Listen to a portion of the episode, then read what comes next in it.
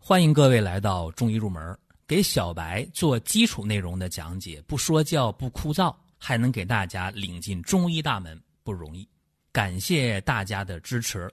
在中医面前，没有大咖，只有小学生，我们还得加油。闲言少叙，下面进入今天的节目。本期话题啊，讲中药替换，药效差异大。这个话题其实也。挺好理解，也挺不好理解。大家说中药为什么要替换呢？嘿，这个是不理解的人。理解人就说了：“对呀，啊，我到医院开药了，啊，大夫给我开那药，哎呦，太贵了，给我开那麝香啊，那不行，那是承受不了。我让大夫给我换点药，嗯，大夫给我换了，换的郁金呐、石菖蒲啊，啊，其实换白芷也可以，有些情况下，哎，这三味药。”哎，某种情况下可以替代麝香，你看这可以替换。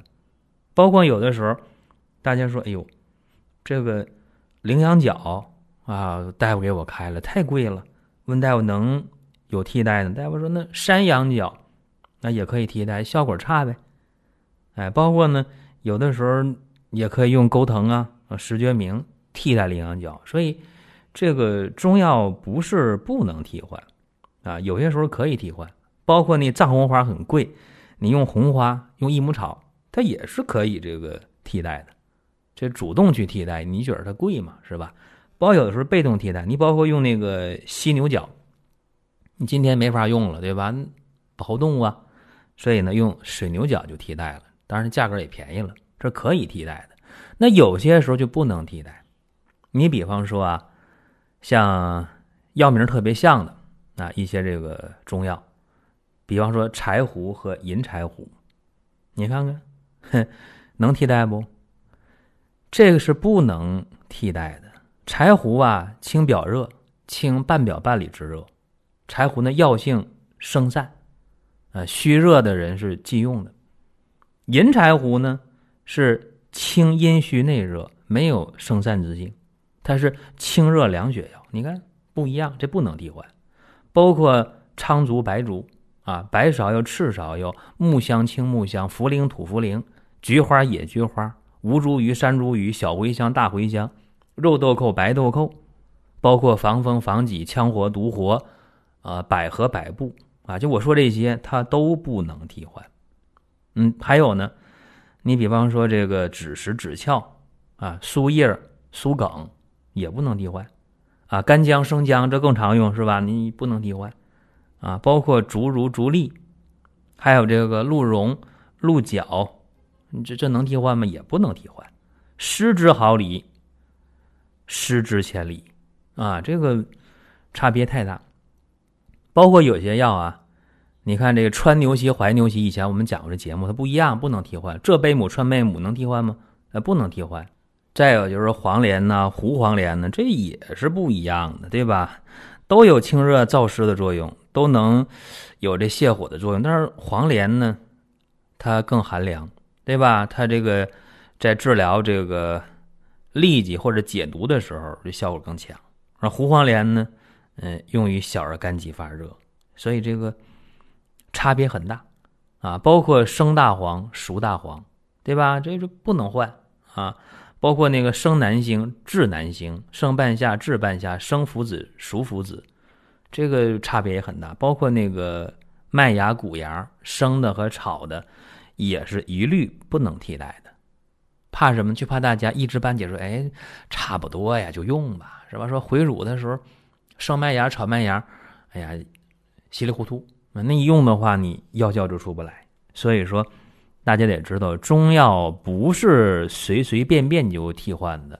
如果想替换，你得跟开药的大夫说啊，你说这药，哎呀，这价格贵，啊，我不能接受啊，能不能给我换一个啊？你比方说冬虫夏草当然好，但是它贵呀，所以有的时候你可以用山药、枸杞啊，可以替代一下。当然药效差太多了，包括说，呃，下奶的方穿山甲，就那甲猪啊，这效果倒好，但是。一个是贵啊，一个是药房没有，医院都有卖的。那能不能替换也行，用点王不留行，但是药效就打折了，对吧？包括说活血药三七，三七一个是贵，再一个呢，这好的三七有的时候大家一买那个粉呢，也看不出来真假，所以有的时候想用点替代的，桃仁红花可以替代，但药效跟三七还有差距。包括说这个活血化瘀的时候啊，用一些这心脑血管病在治疗的时候，有的时候这个全蝎，大家说哎呦这东西我看着害怕，那能替代不？用点钩藤，那劲儿可能还小，那怎么办？用点乌梢蛇、地龙，你这一用的话，价钱也没差到哪儿去。再说地龙、乌梢蛇就比那全蝎好看吗？也不见得。所以说，在能替换的时候吧，大家说那就跟大夫沟通，是吧？大夫说给能给你换，那就换。但是最忌讳自己望文生义，说这个差不多，那个差不多，然后觉得名很像，你自己就给换了，那不治病倒好办啊，怕什么呢？怕。出现一些不好的后果，这就麻烦了。有的时候大夫开药了，你咋吃咋不好使，这也有。你比方说啊，前段时间我在音频当中啊，有几个方就讲到了硅板胶啊，用硅板胶。然后有人说这方用了不好使，或者药效不理想。那也有人说那用的就好啊。然后呢，这个病友之间就讨论你咋用好使，我咋用不好使啊？你用的是啥？我用的是啊硅板胶。原方不这么写的吗？你用的啥？我我用的是啥呀？我用的是硅甲胶，是不是？嗯，那你说这硅板和硅甲一样不一样呢？你看这事儿就得把时间我们倒退到一九九零年啊！一九九零年的时候，国家药典呢就把这个硅板鳖甲呢。来了个新说法，在一九八五年的药典当中啊，那里边硅板鳖甲那是不一样的。你看九零年药典怎么说的？说这个硅板硅甲化学成分一致，所以说就认为这个龟甲就是乌龟的贝壳和龟板啊就是乌龟的腹壳，说药效就一样了。它什么根据？就是化学成分一致。啊，就就一就就一致了哈，就这么定了。然后呢，原来的那个龟板胶，那就变成龟甲胶了。这个事儿吧，有人说，你看你非咬住一九九零年那个事儿，那以前从古到今也没这说法啊。对，在元朝之前，龟板龟甲没有给它分的那么细，但是到了元朝。这事儿就不一样了，啊，元朝的时候出现了一个大人物朱丹溪，对吧？金元四大家之一的朱丹溪，朱丹溪就提倡用龟板而不用龟甲，也就是说用乌龟的腹壳而不用乌龟的贝壳，啊，用肚皮上那个硬壳不用后背上那个硬壳，这朱丹溪说的。朱丹溪不但这么说了，而且也这么做了。在《丹溪心法》这本书里边啊，补益记有二十四首方剂当中，啊，十五首用了龟板。你看看，而且都是重用，用的量比较大。这里边有些方今天我们还在用。你看啊，大补阴丸、虎潜丸、龟鹿二仙胶、孔圣枕中丹。那孔圣枕中丹，咱们以往在视频中不讲过吗？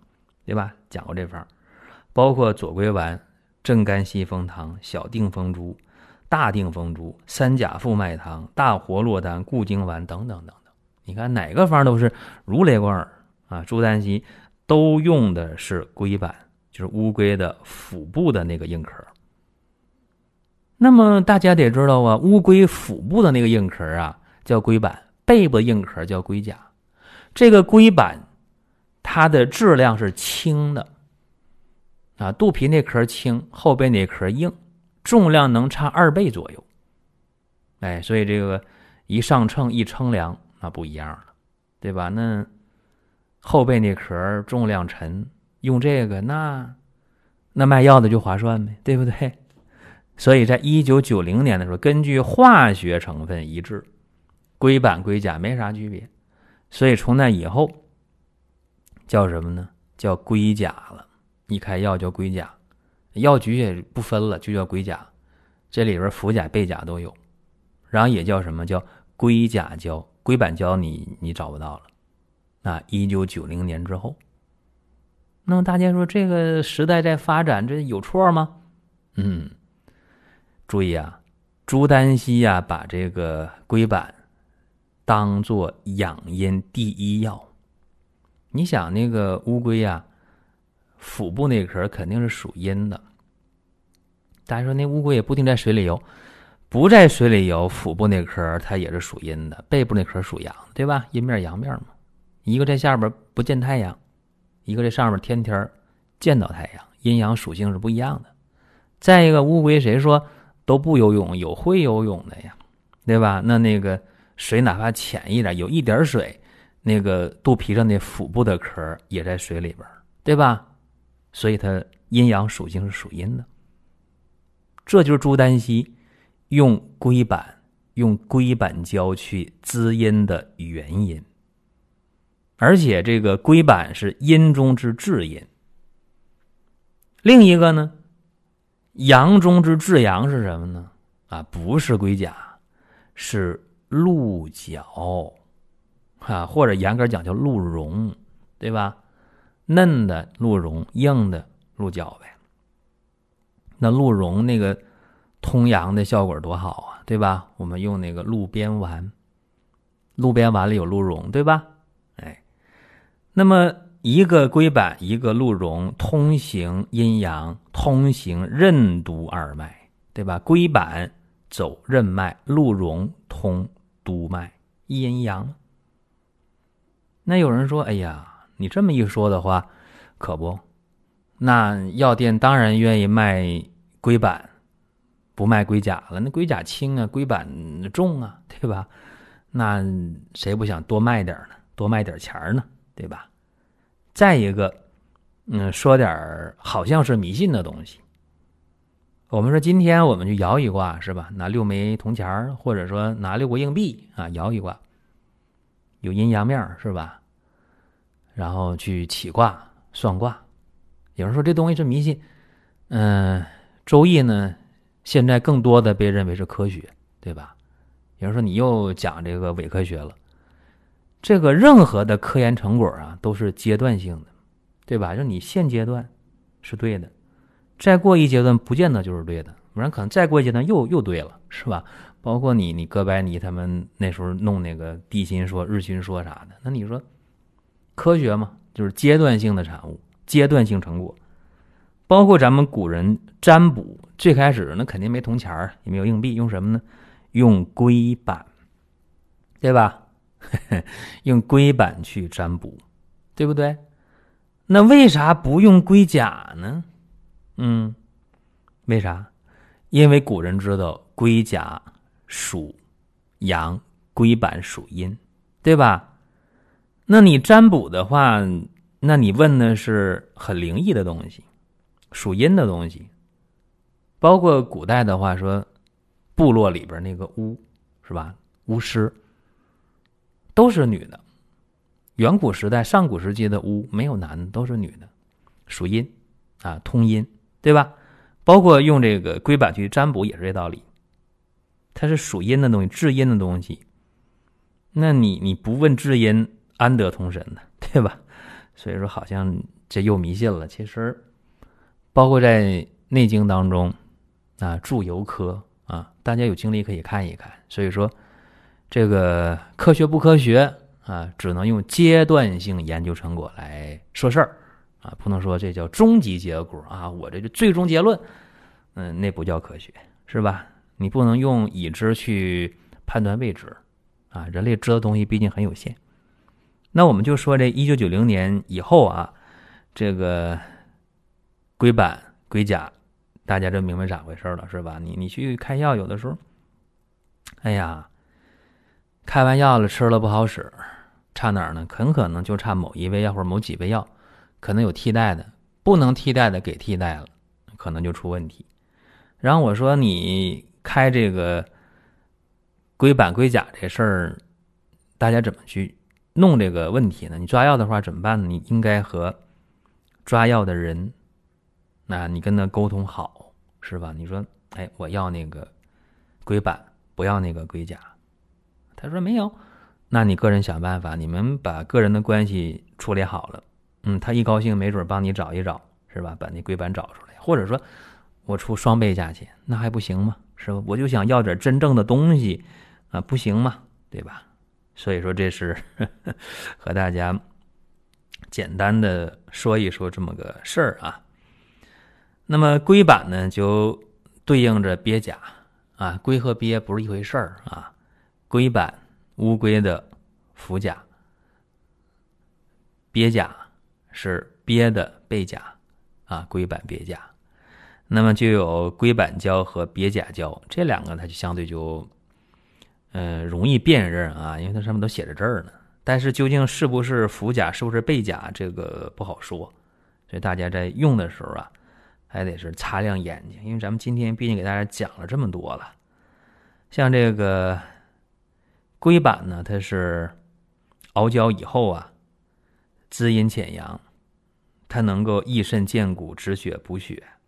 肾阴不足啊，造成的一系列的问题。像腰膝酸软呐、遗精盗汗呐、妇科的崩漏啊、带下呀，这些都能用上。